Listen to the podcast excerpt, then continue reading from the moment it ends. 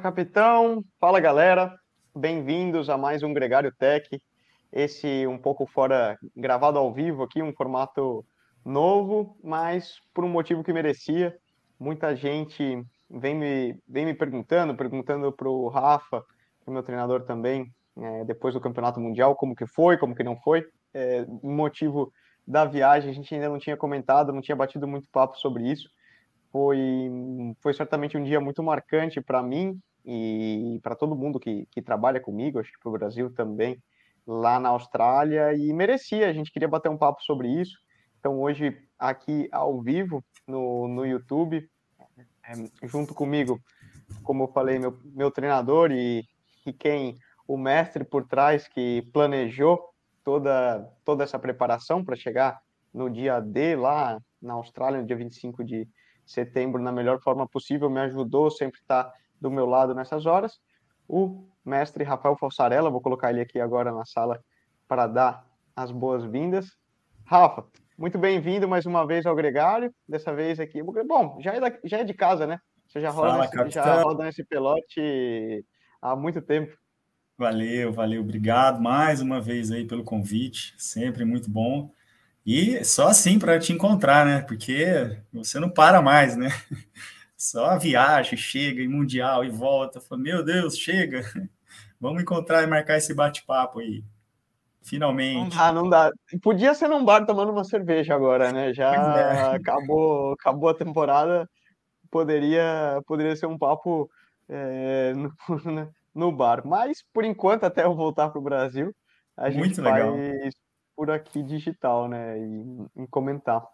Mas muito e, bom. E, Rafa, eu acho que explicar um pouco, né? Qual que é a ideia do que a gente vai bater um papo aqui, justamente é falar de, do que são as demandas, né? E aí não usar o estudo de caso que a gente tem do Mundial, que eu corri, que eu entrei na fuga, para mostrar um pouco do que são e do que é estar tá dentro de uma competição desse nível, né? Um campeonato mundial, de uma prova World Tour, que se replicaria aí a uma, uma clássica monumento, já que a gente está falando de uma prova muito longa, e, e fazer, usar, né, meio que uma brincadeira, um estudo de caso do que a gente fez na, na nossa preparação para chegar no Mundial, o que foram as demandas, o que foi o dia da prova em si, e, e que sirva aí como, como curiosidade, como exemplo para quem estiver escutando, entender um pouco como, como é feita a preparação para uma prova para uma prova desse nível.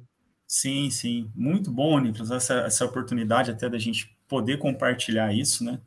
É, porque, como você falou, tem muita gente, com, até eu, inclusive, né? A gente fica curioso para saber como é que é, é, como é a sua rotina lá durante o Mundial, como foi a prova, os bastidores ali, o que, que acontece, né? Coisa que a gente muitas vezes não tem acesso. Eu fico sabendo de muita coisa, vejo os números por aqui, né? Mas a galera fica na curiosidade, todo mundo me pergunta, fala, calma, gente, que eu ainda também não falei com o Nico. Deixa a gente botar isso, esse papo em dia, né? Então vamos falar, vamos falar de todo o trabalho, né, que, já, que a gente já faz há algum tempo. Né? E, mas antes, queria que você falasse um pouco né, de como foi a sua participação desde a viagem, que a Austrália não é fácil, né? Fuso horário, uma viagem muito longa, é a famosa bateção de lata que a gente fala, né? Você demora para chegar lá e você chegar lá, você não sabe nem que dia é, porque fuso horário para frente, para trás, enfim. Então, é, explica para nós rapidinho como que foi essa, essa sua viagem, a preparação e de chegar lá, de já encontrar a equipe, a galera e, e começar os treinos. E depois um pouquinho da prova também, a gente vai tirando algumas dúvidas aí. É. Bom, eu acho importante ressaltar, para quem não acompanhou a prova, não assistiu, é, o que rolou, né? O, o, Mundial foi realizado na semana passada, no dia 25 de setembro, na, na Austrália, em Wollongong, próximo a Sydney, ou seja, é, do outro lado do planeta, né? Apesar de eu morar na Espanha e outros, é, os principais, vamos pensar aí na, na maioria dos ciclistas profissionais hoje moram tão baseados na Europa, ainda assim a gente está falando de uma diferença de fuso horário de 8, 9 horas, dependendo de onde você de onde você estava. Ou seja, é, um jet lag já significativo, porque o teu corpo, vamos pensar, né? Quando você ali no caso a ida para mim, costuma ser mais complicado, né? Vamos dizer, você avançar na, na hora, né? uma vez que, por exemplo, se a gente está gravando aqui, agora mesmo, são 5 e 15 na Espanha, meio-dia e 15 no Brasil, e na Austrália seria 1 e 15 da manhã. Ou seja, teu corpo fica super embaralhado, né, Rafa? E, e sim, isso, sim. até batendo um papo com você antes, foi um pouco a, o qual seria eh, o início da estratégia começava por aí, né? Então, justamente, a, a gente optou por ir um pouco antes, é, no, no, domingo anterior, e ter oito dias de, de adaptação, no, né? no, adaptação no novo fuso horário até, até o dia da prova.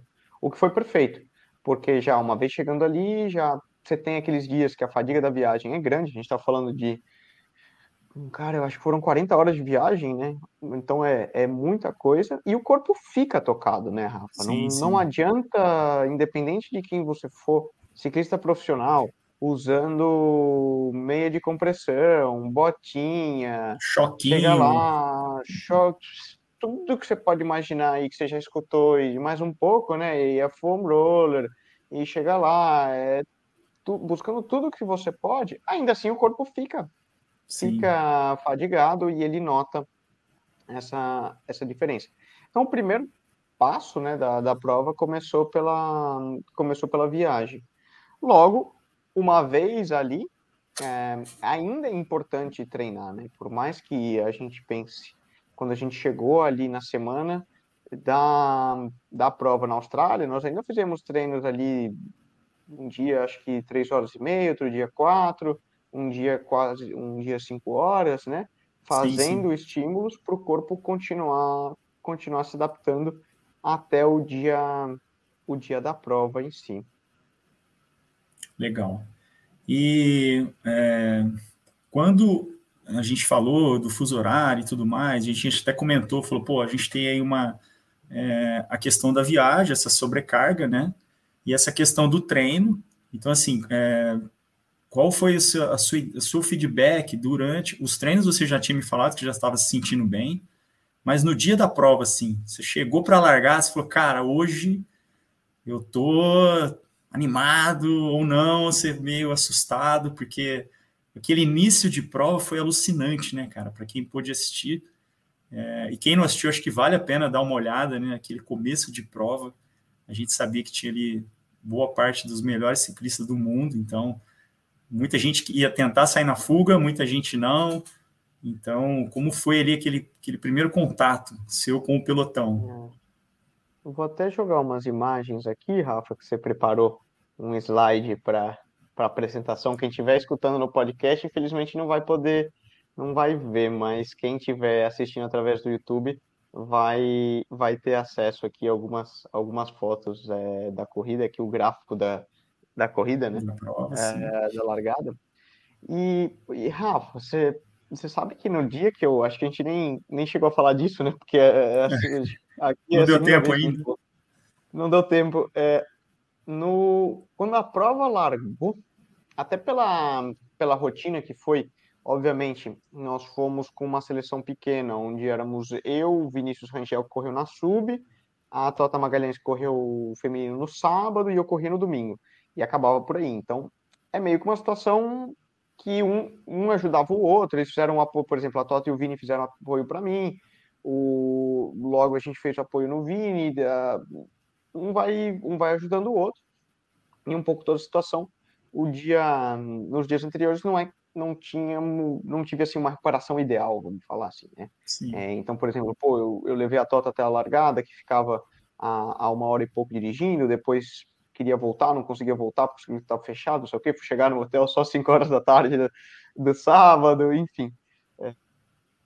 Não, não seria o cenário ideal para quem pensa, nossa, você vai largar o Mundial no, no dia seguinte, tudo tem que estar perfeito. E, e honestamente, o, a estratégia inicial, de certa forma, a gente falou, bom, a gente pode... Tem duas opções, né, no, no Mundial, quando você corre com uma seleção pequena.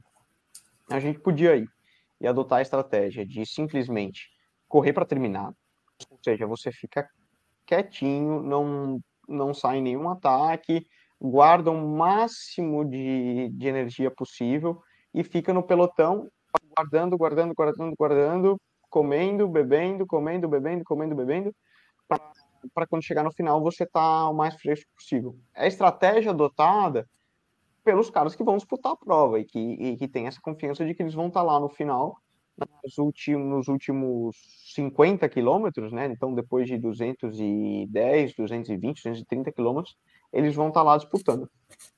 Essa é uma, da, uma das estratégias e a gente inicialmente considerou, considerou isso.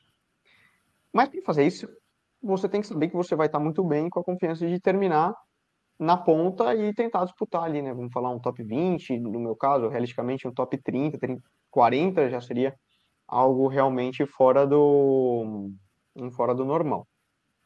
Uh, acontece? Na neutralizada, eu, eu acho que eu não cheguei a te falar isso.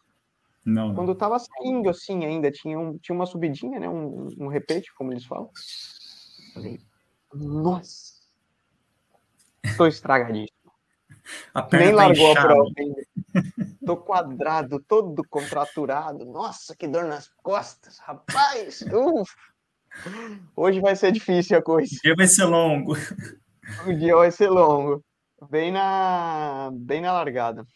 E, e eu fui, larguei, eu tava ali bem posicionado.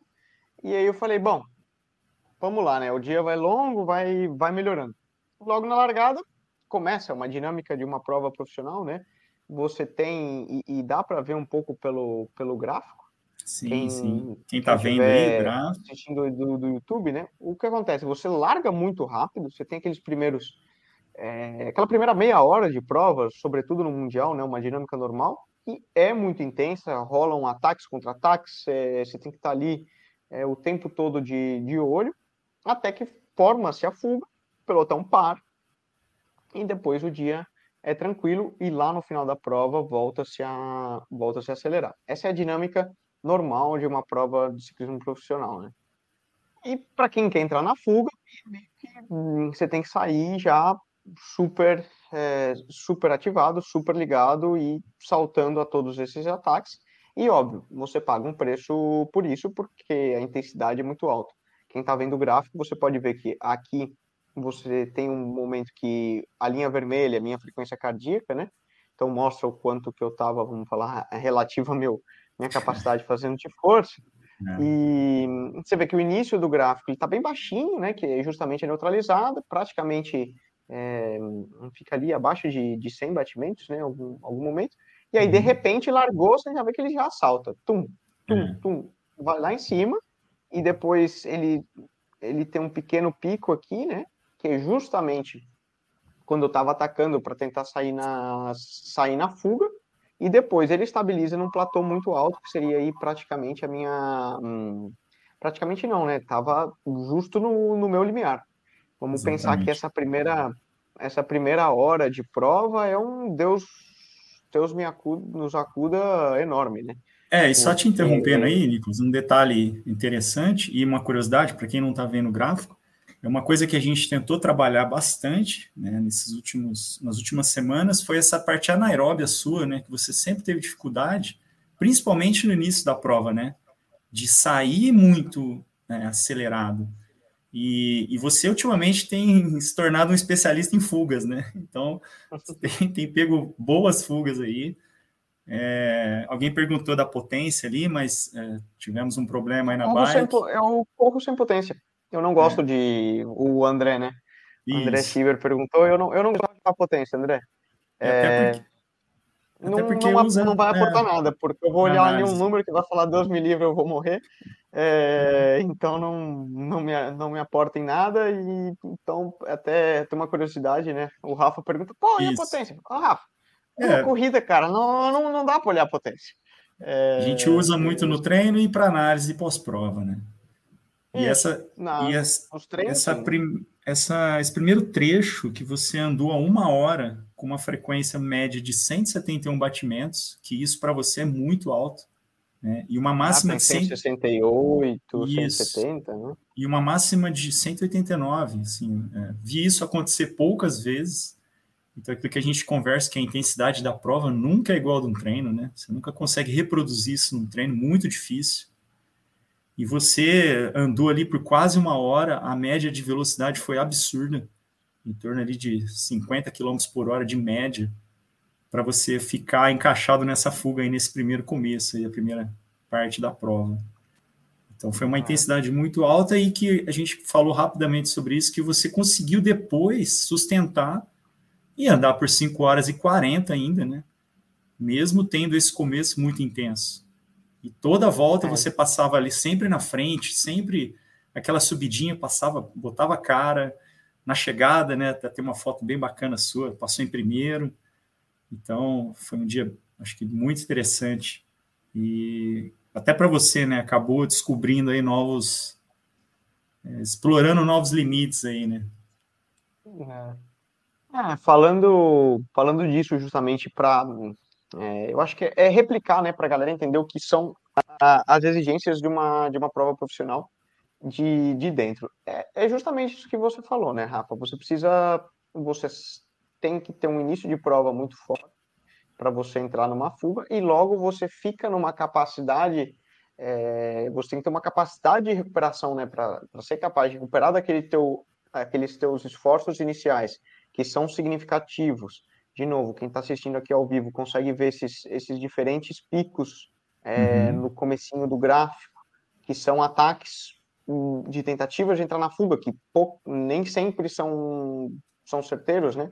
Até que você vê um terceiro, um quarto pico aqui, é, e depois o, o a frequência continuando, né?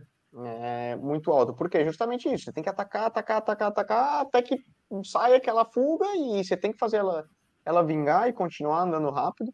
E você está falando aí de manter o, o teu limiar, que no meu caso, aqui a gente não tem, não tem potência, né, Rafa? Mas a gente sabe sim, sim. que fica aí, a gente está falando de essa, provavelmente essa primeira hora, se tivesse com potência, a gente está falando de ter rodado aí para entre 5 e 7 e 6 watts quilo durante toda essa hora, facilmente, né? Facilmente, com, é. com, com, vários uh, surges para a galera que que, gosta dos números. Que gosta dos watts aí. A gente isso, não, não tem ele aqui, mas a gente sabe pela, pelos treinos, né? Como o Rafa sim, falou. Sim, sim, pela frequência cardíaca.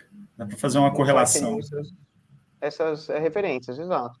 E normalmente o que acontece, né? Você tem esse momento muito rápido da prova, é, que é essa, vamos falar, essa primeira hora, até que a fuga se estabiliza, se consolida, e aí depois, normalmente, o pelotão atrás ele deixa um certo, um certo gap, ele deixa algum tempo, a fuga chega num nível de estabilidade e a prova entra num certo num ritmo controle ali, que mais ou menos no, você fica rodando ali o tempo todo entre um, uma zona 3 e uma zona 4.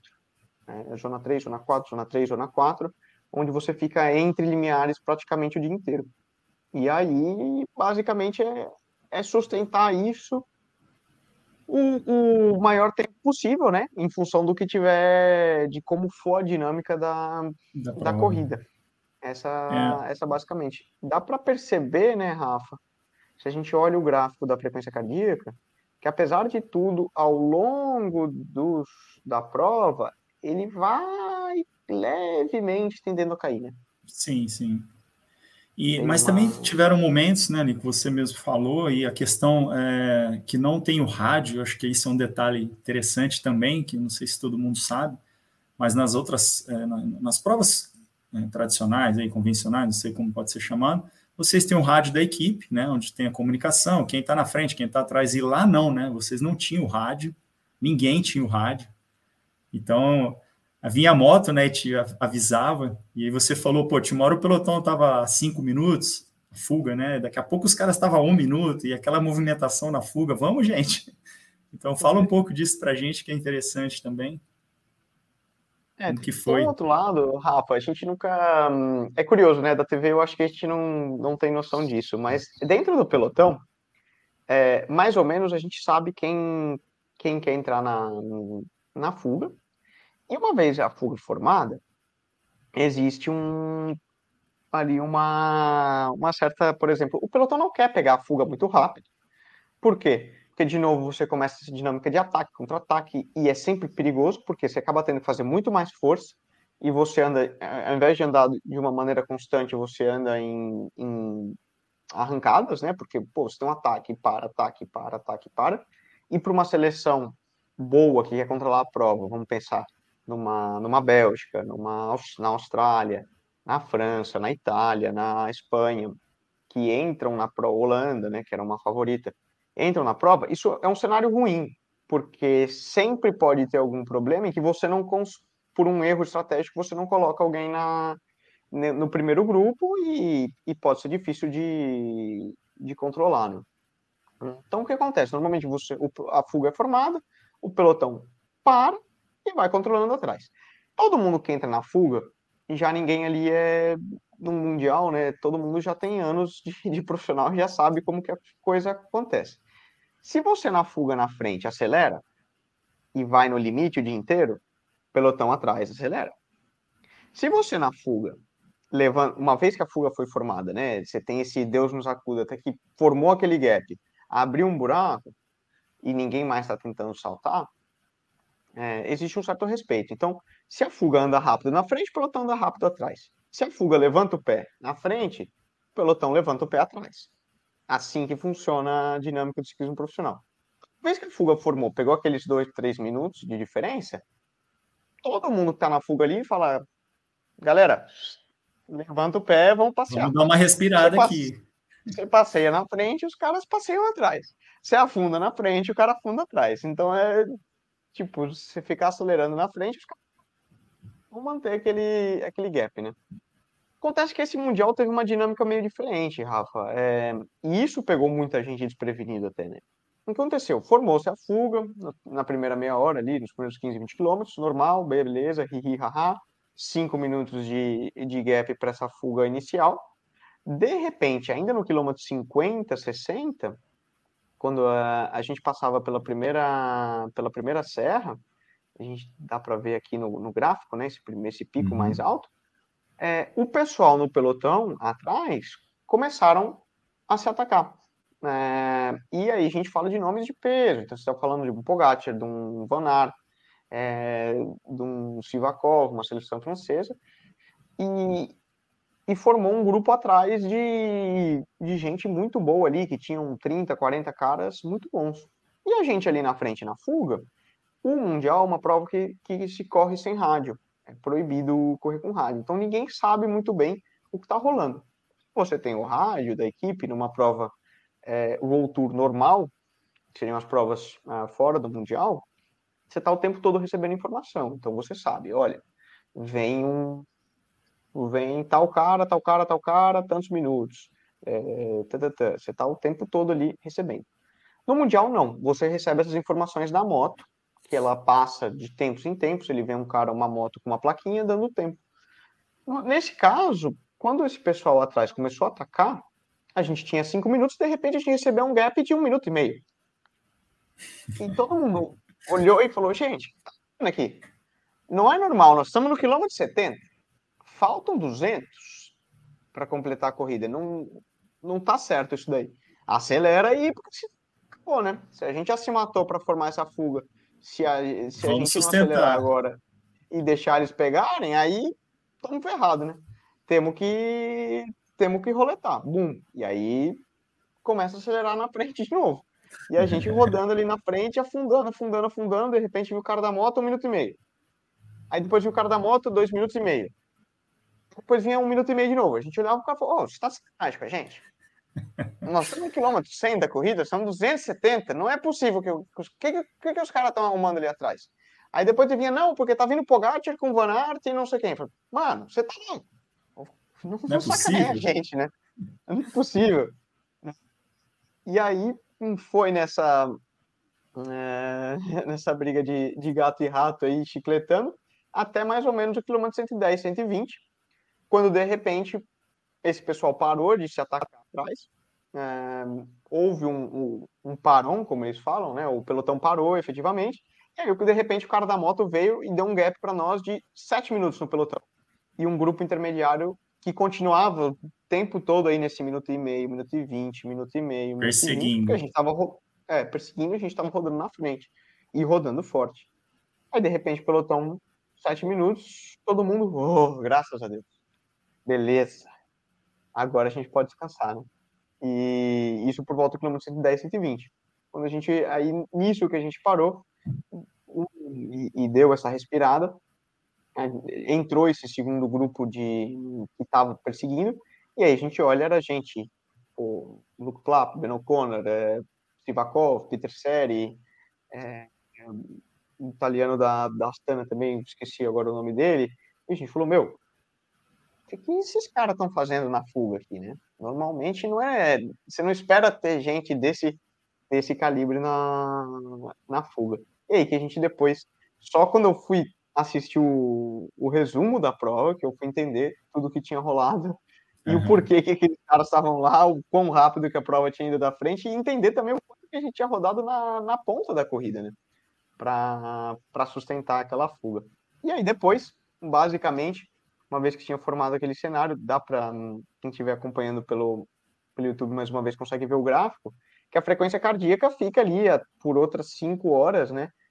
Super estabilizada, você vê um pequeno picozinho cada vez que passava na subidinha na do, do, do circuito, e depois é sobreviver ali, né? Você tá o tempo todo salve comendo. quem puder. Salve quem puder até que passam ah, os motores V8 de novo ali, né? O Renko passa dando, dando tchauzinho. E aí, você, quando, quando isso lá pelo quilômetro 200 e, 210, 215 da, da corrida, e você fala: opa, então, então tá bom. Agora deixa eu sentar aqui na sarjeta, parar no, parar no feed zone e assistir a corrida de. de camarote. Do, de apoio, porque minha corrida já acabou, meu trabalho era, meu trabalho era esse. E, Trabalho muito bem já. feito.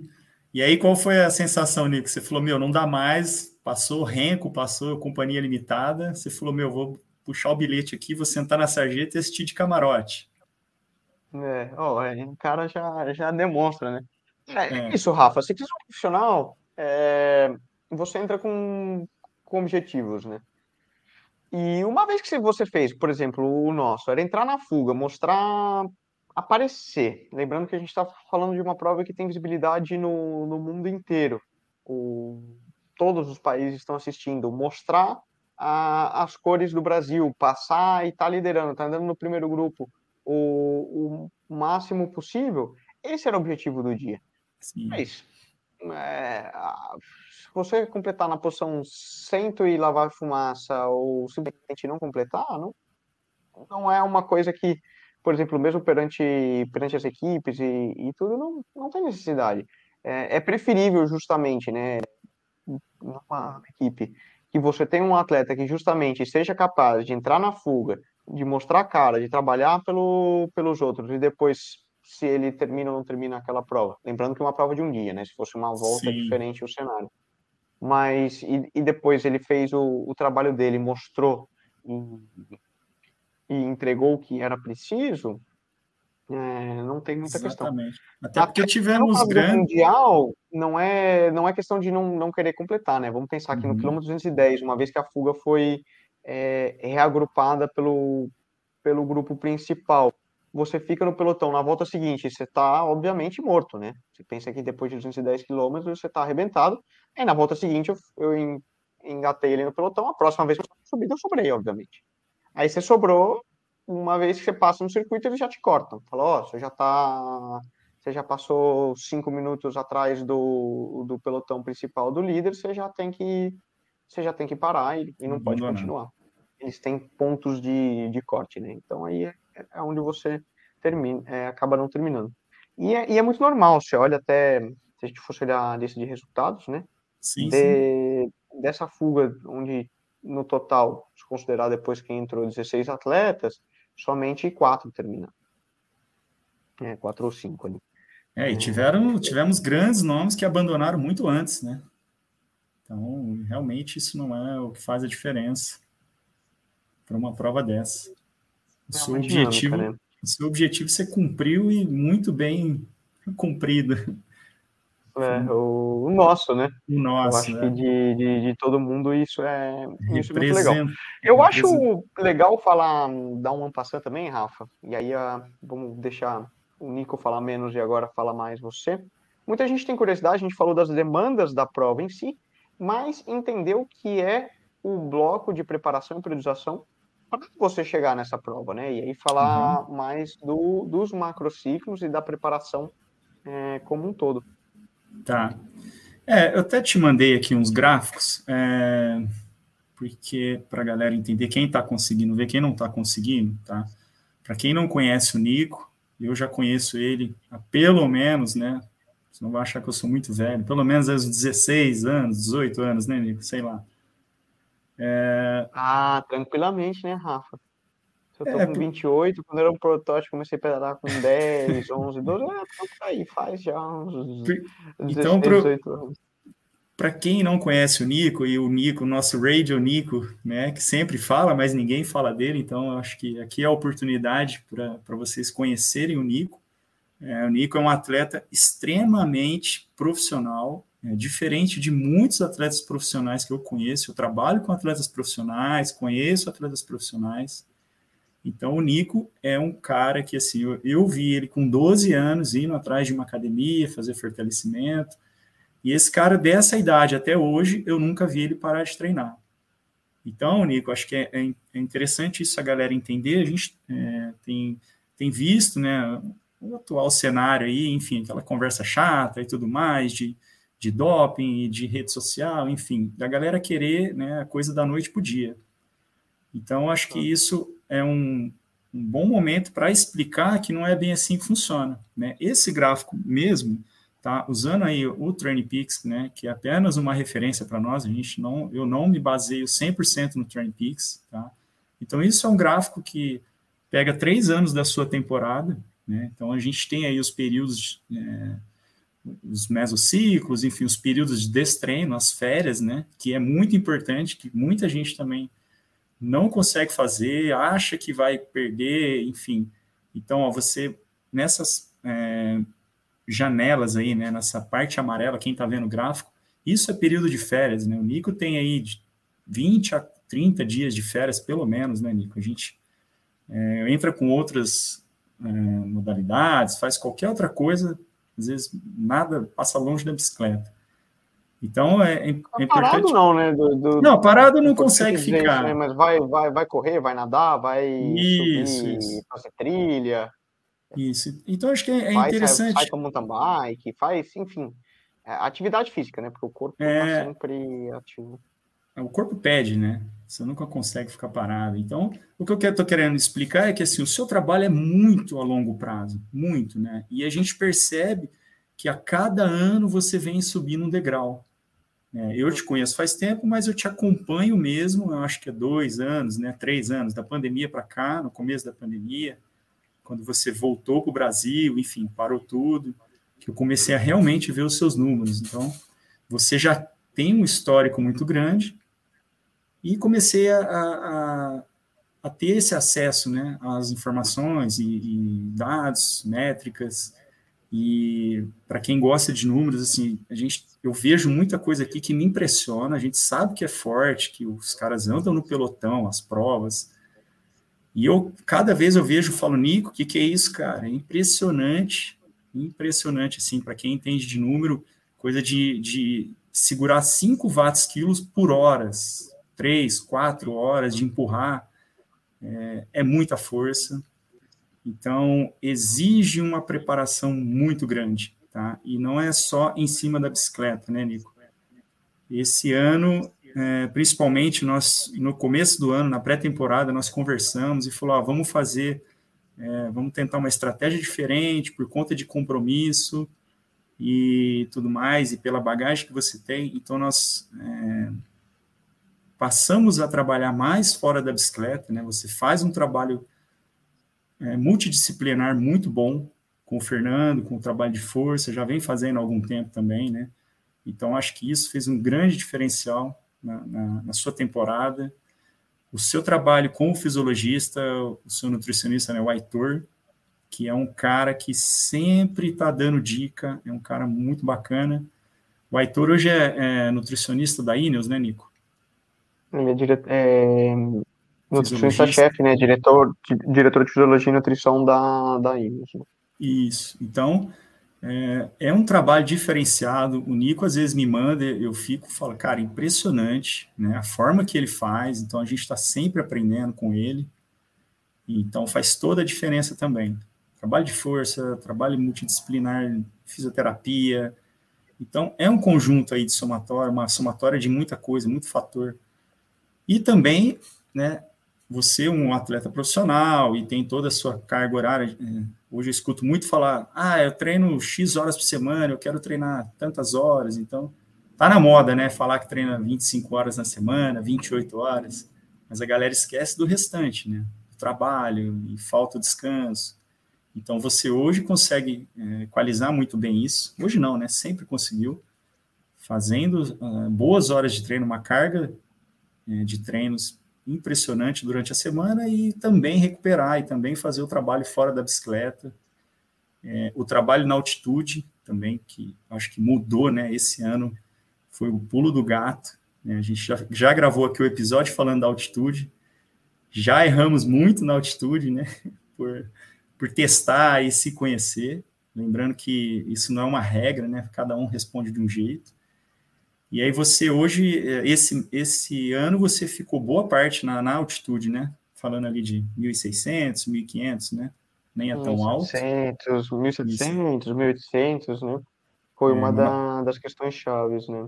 É. é. eu acho que o que você fala tem, né, Rafa, para ficar a mensagem, né? Ninguém é igual, isso é certo. Isso. É, e para você chegar na, exato, numa preparação ideal por uma prova, é importante você se conhecer ao longo de, de muitos anos, né? E, e, por que, que a gente fala, né? A curiosidade do, do Mundial, estudo de caso, porque, pô, é, o mesmo que a gente faz para mim se aplica a, a você que está escutando e está preparando o teu Letap, está preparando o teu Brasil Ride, está preparando qualquer que seja o teu objetivo, um Ironman, né? O que Sim. for, é o conceito geral mesmo, né? Simplesmente. É Cada um com as suas proporções, né? Cada um com suas proporções, sua individualidade genética, o Isso. quanto, qual tua bagagem, tua bagagem anterior e não querer replicar é, esses números que eu falo, porque tem gente que vai replicar facilmente e tem gente que vai e, e que é impossível, né? Eu acho que é uma das realidades que eu vejo no, no, no, pelotão profissional o tempo todo é esse banho de essa ducha de água fria, né? Quando você, você chega e fala, Rafa, tô voando no treino, cara. O medidor de potência deve estar quebrado aqui. Tá, tô muito bem, cara. Aí você chega na corrida, você fala, puta merda, Rafa, não tô dando nem nada disso. cara. Nossa, que pena que eu tomei. É, é.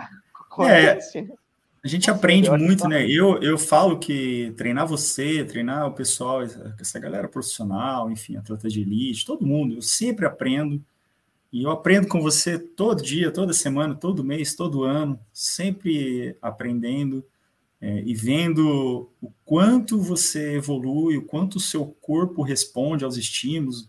A gente erra muito também, né? Já fizemos testes, enfim, já ó, não funciona, vamos mudar. Isso tudo a gente tem anotado. E mais uma vez, é, o, falando aqui do Nicolas, o Nicolas é um cara que eu faço questão de mostrar muitas vezes quando eu vou dar uma palestra, vou mostrar para alguém como funciona, eu pego o Peaks do, do Nicolas para mostrar, porque é um cara que acaba o treino e dá um feedback. Eu nunca vi isso. Ele escreve detalhadamente o que ele fez. Então, é o cara Caxias, é o cara que, que vai e segue a risca. Então, realmente tem o mérito, tá? Andou muito bem no Mundial, não foi à toa, por toda essa bagagem que tem. Tá? Hoje tem condições melhores de treino, de equipamentos tudo mais, mas nunca teve, posso afirmar aqui, tá? Quem conhece o Nicolas sabe. E, e faz por onde, né? Faz todo esse trabalho extremamente profissional. Tá? Então, muito bom é, vocês entenderem e saber como é que é o, o, o enfim, a, a dedicação dele, né? todo o comprometimento dele, e como ele mesmo falou, né, Nico, é, cada um na sua proporção, seja o amador, seja o atleta do Letap, mas como aqui a, o, o, papo é do Mundial, a gente tem que botar isso, a galera tem que saber o porquê que você andou tanto lá. Né? Não, não, não, chegou da noite para o dia isso aí, esse trabalho. Não, e eu acho muito legal também trazer para o mundo mostrar cada um com a sua diferente realidade, né? Você fala, ah, eu andei muito, mas, pô, peraí, né? Eu, eu, eu nem terminei, né? E, e, você fala, entrou na fuga, tem todo um, tem todo um trabalho para entrar nisso, né? Mas Sim. ainda assim, eu, de novo, né? Cada um dentro do seu nível, você tem gente, obviamente, que tinha como objetivo entrar na fuga e não, consegue, não, não conseguiu entrar, como já foi meu caso no meu primeiro Mundial que eu participei em Innsbruck, eu tentei e não consegui entrar, depois abandonei depois 100 quilômetros, então é uma, uma crescimento. Cada um com o seu objetivo, com os seus resultados é, e suas capacidades. Depois você tem gente do nível, por exemplo, de um, de um Henkel que parecia que estava dando risada com todo mundo. É, impressionante. Novo, né? Então você é. fala... É, Seguimos aprendendo, um, né? Que isso é possível. É, é. E entra a individualidade genética de, de cada um. A pergunta Mas do Tour of é... Britain é interessante, né, Nico? Porque a gente colocou o Tour of Britain como preparação para o Mundial e ele foi interrompido né, no meio, é, com a morte da rainha e tudo mais, e nós tivemos que readaptar a, a nossa programação, né? É. é. isso é uma, uma constante também, né, Rafa? Eu acho que é importante é. você estar tá vendo mais do que nunca, e, e aí eu acho que você pode falar, né, o que é o dia a dia de um ciclista profissional, né? é. que é ter que se adaptar e reajustar calendário. Exatamente. É, é, você não tem uma. Você não, não tem um cenário ideal de falar, olha, eu vou fazer uma periodização de tantas, tantas semanas, descansar aqui e ali, né?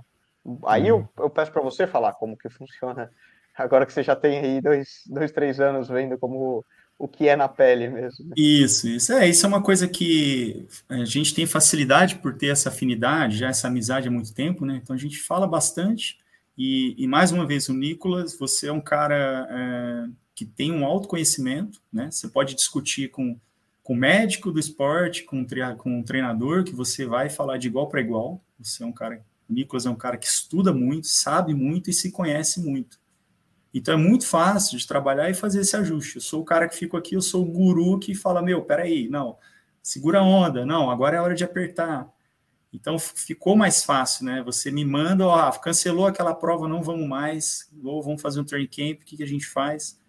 Então, esse ajuste é quase que é, semanal, né? Diário, tempo real. A gente acompanha outras métricas também, como HRV, é, enfim, frequência de repouso. Então, isso tudo faz a diferença para um atleta desse nível. Então, acordou, cara, não, eu não estou bem, o Nico é, você tem vários, teve vários problemas, né, todo ano, né? Questão da alergia, que a gente tem que adaptar, tem que saber a temporada. Isso foi uma coisa também que no começo do ano nós falamos, né? Ó, é, tal época não vamos competir porque você já sabe que a questão do pólen, isso vai te prejudicar. Então, sofreu muito, né, na preparação e em muita prova com isso. Mas também é um fator que a gente tem que ir ajustando e, e adequando para seguir aí o, dançar conforme a música. É, como funciona.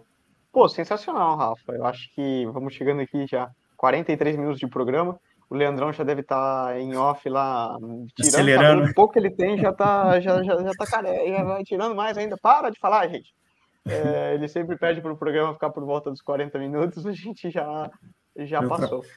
É, Mas, tem muita cara, coisa, tem muita. Né, esse papo é o papo que não tem fim, né? Se a gente contar as histórias aqui, não tem fim, né? De, de que, que nós já fizemos, que você já fez, enfim. E quem acompanha aí sabe um pouco, né? Apocalipse e tudo mais. Tem, é, e a gente vai tenta transmitir através o, justamente né, esses erros e acertos.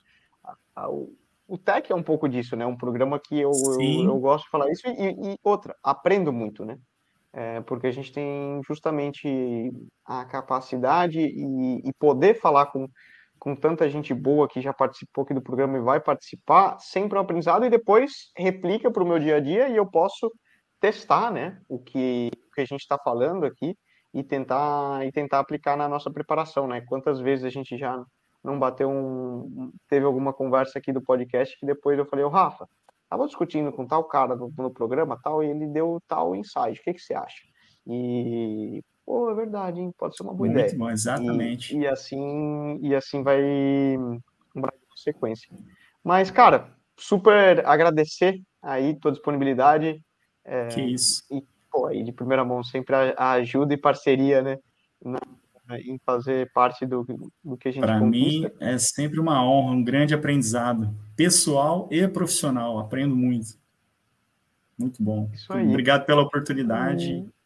e poder compartilhar isso com o pessoal, que é sensacional você poder representar a gente lá, representar a nação toda e ter esse, esse acesso a você, né? Tão, tão bom, né? Te ouvir aí. Que legal, cara. Eu, eu que agradeço e agradeço todo mundo, né? Todo mundo que acompanha, que escuta, que, que dá opinião, que estava torcendo. Eu fiquei, cara, surreal. Teve uma curiosidade até, eu acho que eu não te contei essa também. Na, na fuga ali, quando logo que formou e a gente entrou, entrou no circuito, o, o Simon Pelot, um suíço, que ele tem um suíço com raízes meio colombianas, ele é casado com uma colombiana, então fala espanhol, a gente se conhece, e tava, até teve uma hora, né, logo estava formando a fuga, tinha dado essa primeira formada, a gente estava subindo a serra, todo mundo ainda no limite, aí o cara já, já pegou e falou, come on guys, only 220 kilometers to go. então o cara já chegou, oh, só falta 220, galera, tá, lá. Tá tranquilo, é, tá tranquilo cara, mas assim, de uma maneira super divertida, né? O cara é, é muito astral. E teve uma volta no, no, circuito, assim, cara, tinha tanta gente com bandeira do Brasil, tanto brasileiro gritando lá na Austrália. Muito bom, né? Na Austrália chegou... tem muito brasileiro, muito bom. Eu fiquei impressionado, Rafa. E o é. cara chegou para mim: Ô, Nico, nós estamos correndo no Brasil, Austrália. Porque só, só gritando para você, tem australiano aqui na fuga e os caras estão gritando, gritando mais para você do que para. Uh, pro para os australianos e, e, isso é dá, dá, muito orgulho, né, Rafa? É muito legal. É, com certeza. É, nós temos essa esse sangue. O Brasil a gente pode, a gente reclama muito quando a gente está aí, mas depois a gente adora e tem muito orgulho de ser ser brasileiro, né? Vinde pô, a Copa do Mundo de mountain bike e diferentes eventos que estão rolando. Mas isso aí. Falando de profissionalismo, deixa eu fechar, senão o Leandro lá me vai vai mandar um dar um vai cortar a gente aqui vai cortar a internet de, de casa. E, bom, falando profissionalismo, vamos continuar a resenha. Vou abrir uma cerveja ali. Bora! Te espero aqui no Brasil, hein, Nico? Ó, já encerrou a temporada. Nico chega no Brasil final de outubro, né? Final. Férias... Não, acho que no início de, início de novembro de ainda. De né? novembro. Né? Mas ainda tem que, ainda, como você bem diz, né? Pô, tem que treinar ainda mais uns 10, 15 dias antes de parar é. de vez, né? Exatamente. Fazer o restinho aí do, da temporada.